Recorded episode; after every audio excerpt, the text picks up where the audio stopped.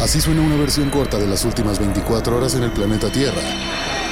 La conversación del mundo, aquí, en el Brief, con arroba el Che Arturo.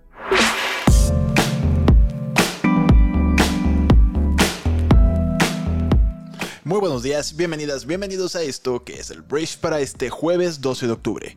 Yo soy Arturo Salazar, soy tu anfitrión y uno de los fundadores de Briefy y en este podcast vas a informarte con un resumen de las noticias que debes conocer el día de hoy para ser una persona bien informada. Muchísimas gracias por estar aquí y vamos a comenzar con esto que es el Brief. Arranquemos hablando de política y el día de hoy el presidente Andrés Manuel López Obrador tiene dos notas dentro de este programa porque pues hizo y dijo algunas cosas que vale la pena conocer.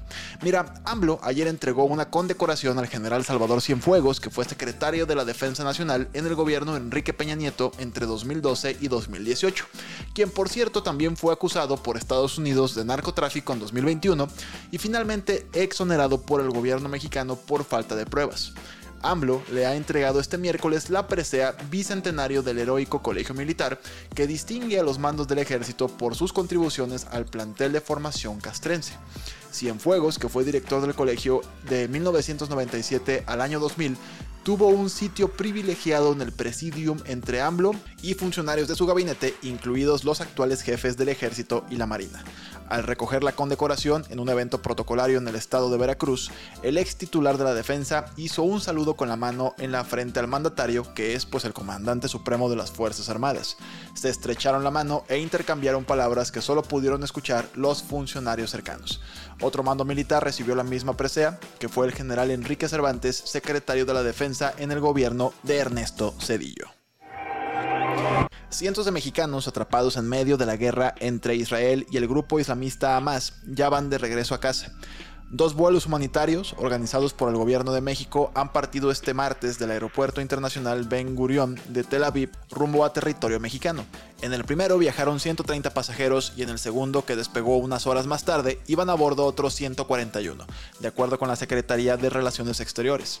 Más de 500 connacionales, la mayoría turistas, hicieron solicitudes de apoyo a la Cancillería y durante la semana se habló de alrededor de 300 que pidieron ser evacuados de Israel y los territorios palestinos tras el estallido bélico el pasado 7 de octubre.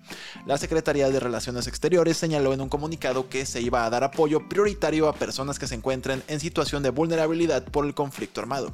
Niños, niñas y adolescentes, personas accidentadas, lesionadas o enfermas, mujeres embarazadas, personas indígenas y trabajadores agrícolas temporales. También se utilizó como criterio la cercanía con la zona de conflicto. Pero listo, México evacúa a más de 270 ciudadanos de este conflicto. Hablemos del Poder Judicial porque habrá un recorte de 15 mil millones de pesos en el presupuesto del Poder Judicial. Esto ya pues lo adelantaron la Cámara de Diputados que van a consumar este recorte. Ellos tienen poder sobre precisamente el presupuesto del siguiente año porque tienen la mayoría suficiente los aliados de Morena y el mismo Morena para hacerlo.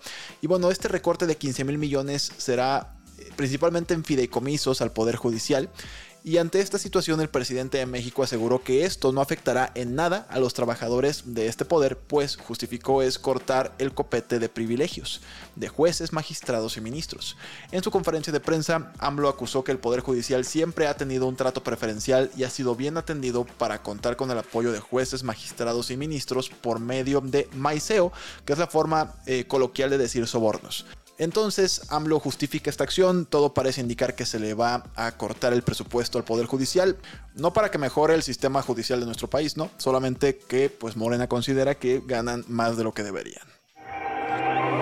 Hablando del gobierno federal, ayer implementaron nuevos estímulos fiscales que consisten en la deducción inmediata de la inversión en nuevos activos y deducción por capacitación de personal de las empresas exportadoras de 11 actividades económicas del país, incluidas producción de motores eléctricos y fabricación de equipo médico para aprovechar pues el famoso nearshoring.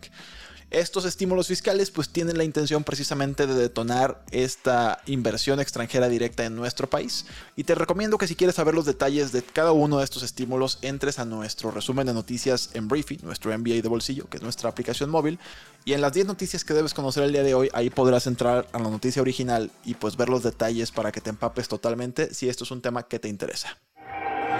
Hablemos de Israel. Vamos a hablar ahora de este conflicto ya más a detalle porque el primer ministro israelí Benjamin Netanyahu formó ayer un gobierno de emergencia y agregó a su gabinete a dos legisladores de la oposición, ambos ex jefes del ejército.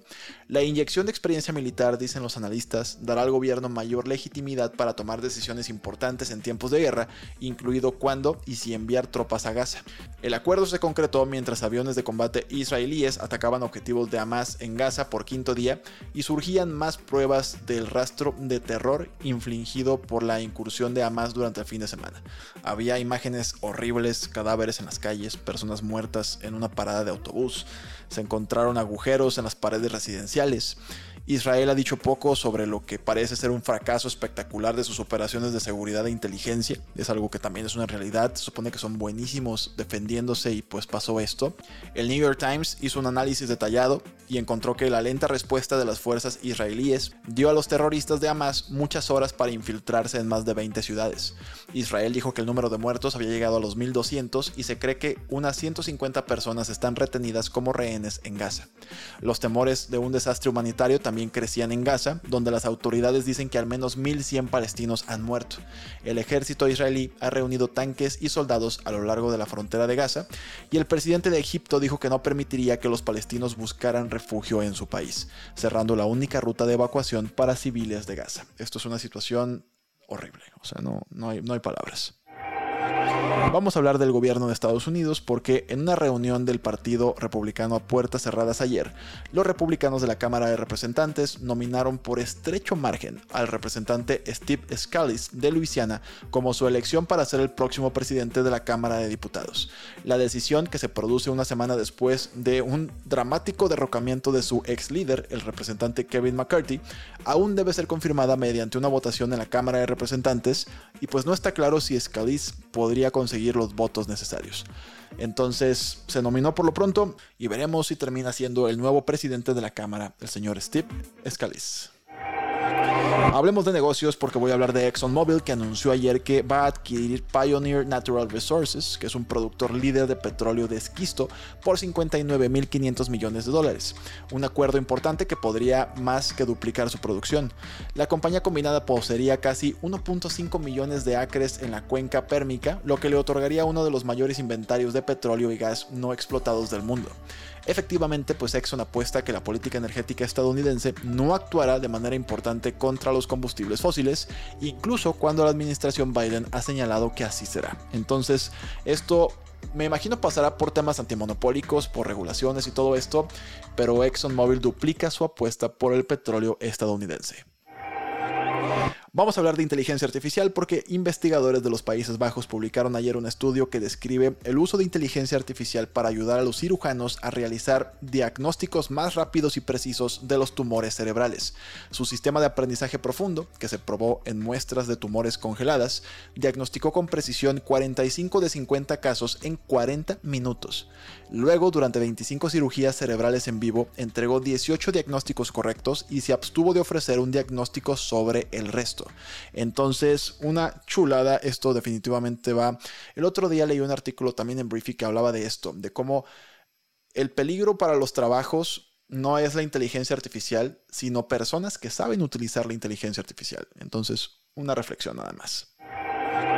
Voy a hablar de temas internacionales porque Robert Fico, líder del Partido Populista de Izquierda Smer, firmó un acuerdo con partidos más pequeños para formar un gobierno de coalición en Eslovaquia, tras la victoria electoral de su partido el 30 de septiembre. La coalición incluirá a LAS, un partido de izquierda, y el Partido Nacional Eslovaco, nacionalista y prorruso. La victoria de Fico causó preocupación en la OTAN y la Unión Europea y ha dicho que retirará el apoyo militar a Ucrania. Hablemos de China, que duplicó sus exportaciones de vehículos eléctricos en septiembre en comparación con el año anterior, enviando alrededor de 91 mil vehículos de pasajeros al extranjero. Por otra parte, China se quejó de que la Comisión Europea le ha dado tiempo insuficiente para participar en su investigación antisubsidios iniciada el mes pasado. La Unión Europea está considerando imponer aranceles para proteger a los fabricantes de automóviles nacionales de una inundación de vehículos eléctricos chinos, pues más baratos. Voy a hablar de osos, porque el Parque Nacional Katmai en el sur de Alaska ha coronado a 128 Grazer, que es un hábil pescador una hábil pescadora más bien y luchadora madre osa de dos camadas, como la ganadora de su semana del oso gordo. En la competencia anual, los fanáticos votan por el oso pardo que creen que ha ganado más peso durante el verano para prepararse precisamente para la hibernación. No es body shaming ni nada, sino más bien es respect, que comiste tanto que no pasarás frío durante el invierno. El concurso, obviamente de nicho para conservacionistas, tiene seguidores devotos en todo el mundo y pues bueno, Gracer 128 ganó este concurso, la osa más gordita del Parque de Alaska. Ahora voy a hablar de Claudia Goldin, que caray, esta mujer yo no la conocía, es profesora de Harvard y ganó el Premio Nobel de Economía este año, esta semana de hecho, por su trabajo que documenta el viaje de las mujeres estadounidenses. Y ella ha descubierto que durante el último medio siglo han superado a los hombres en educación, se han incorporado a la fuerza laboral y han encontrado significado en su trabajo. Su investigación muestra que las mujeres han pasado de tener empleos a seguir carreras, un cambio que ella describe como uno de los mayores avances de la sociedad, pero también que las mujeres todavía están a la saga de los hombres en cuanto a salario, participación en la fuerza laboral y puestos de alto nivel. Pero bueno, ella explica por qué han estado ganando y ganando y ganando las mujeres. Su trabajo te lo recomiendo muchísimo. Ahora, vamos a hablar de un fenómeno muy interesante porque al parecer a la gente le encanta ver cómo golpean a los influencers. Pregunta, ¿qué es más entretenido para ti? ¿Una pelea por el título mundial entre peleadores de peso gallo talentosos pero poco conocidos? ¿O una pelea de rencor entre pues muchas veces arrogantes estrellas de las redes sociales? Los espectadores optan cada vez más por lo segundo. A medida que la popularidad del boxeo ha disminuido, muchas de las peleas más populares cuentan con personas influyentes en las redes sociales que son interesantes por sus personajes, no por su calidad. Los puristas del boxeo pues pueden enojarse y objetar, pero una pelea sin una narrativa, no importa cuán poética sea su ejecución, pues al parecer es solo un ejercicio técnico vacío. Entonces, el futuro del boxeo técnico está en peligro definitivamente, pero es un fenómeno que hay que poner atención. Esta fue la conversación del mundo para este jueves, que espero que te genere mucho valor y grandes conversaciones. Muchas gracias por estar aquí, por compartir este podcast con tus amigos y familiares. Y por último, pues nos vemos el día de mañana para cerrar ya la semana en la próxima edición de esto que es el brief. Yo soy Arturo, adiós.